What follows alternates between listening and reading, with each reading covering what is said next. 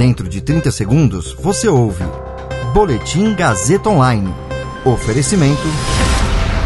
Se você tem muito o que dizer e quer escolher uma profissão para dar voz às suas ideias, a Faculdade Casper Libero é o seu lugar. Jornalismo, publicidade e propaganda, relações públicas, rádio, TV e internet. Todas as possibilidades abertas. Acesse casperlibero.edu.br e conheça as infinitas rotas que o mundo da comunicação oferece.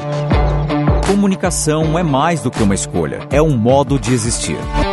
Agora você fica bem informado e atualizado. Está no ar o Boletim Gazeta Online. São Paulo tem recorde de pacientes internados em UTI com Covid-19. Estudo preliminar aponta que primeira dose de vacina reduziu o risco de internação por Covid-19 em até 94% na Escócia. Meu nome é Caio Melo e você ouve agora o Boletim Gazeta Online.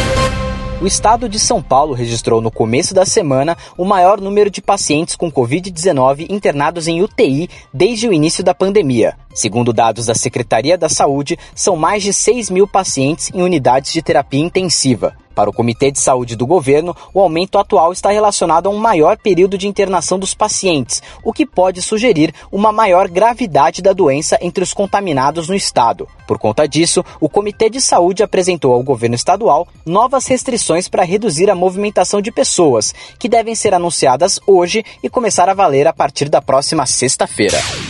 Um estudo preliminar feito na Escócia apontou que pessoas que receberam a primeira dose das vacinas de Oxford ou da Pfizer tiveram seu risco de internação por Covid-19 reduzidos em 94% e 85%, respectivamente, entre 28 e 34 dias após a vacinação. Os dados foram divulgados, mas ainda não foram validados por outros cientistas e nem publicados em revista. A análise mostrou que entre os pacientes com 80 anos de idade ou mais, a vacinação foi associada a uma redução de 81% no risco de hospitalização pela doença, no mesmo período depois do recebimento da primeira dose. Esse dado considera tanto os pacientes que receberam a vacina de Oxford quanto a da Pfizer. Os pesquisadores alertaram, entretanto, que os índices diferentes para cada uma das vacinas não permitem fazer uma comparação entre elas. Esse boletim contou com suporte técnico de Agnoel Santiago, supervisão técnica de Roberto Vilela, coordenação Renato Tavares, direção da Faculdade Casper Liber e Gazeta Online, Wellington Andrade. Você ouviu Boletim Gazeta Online. Para saber mais, acesse radiogazetaonline.com.br.